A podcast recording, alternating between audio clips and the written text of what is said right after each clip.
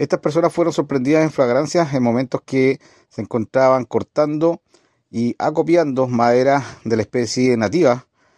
Eh, específicamente eran 26 metros, tanto de diferentes especies como olivillo, ulmo, tepa, entre otros, y un metro de madera exótica de la especie Eucalipto nitens. Estas personas mantenían acopiado ya madera cortada, la cual habían cargado en un camión y en un station wagon.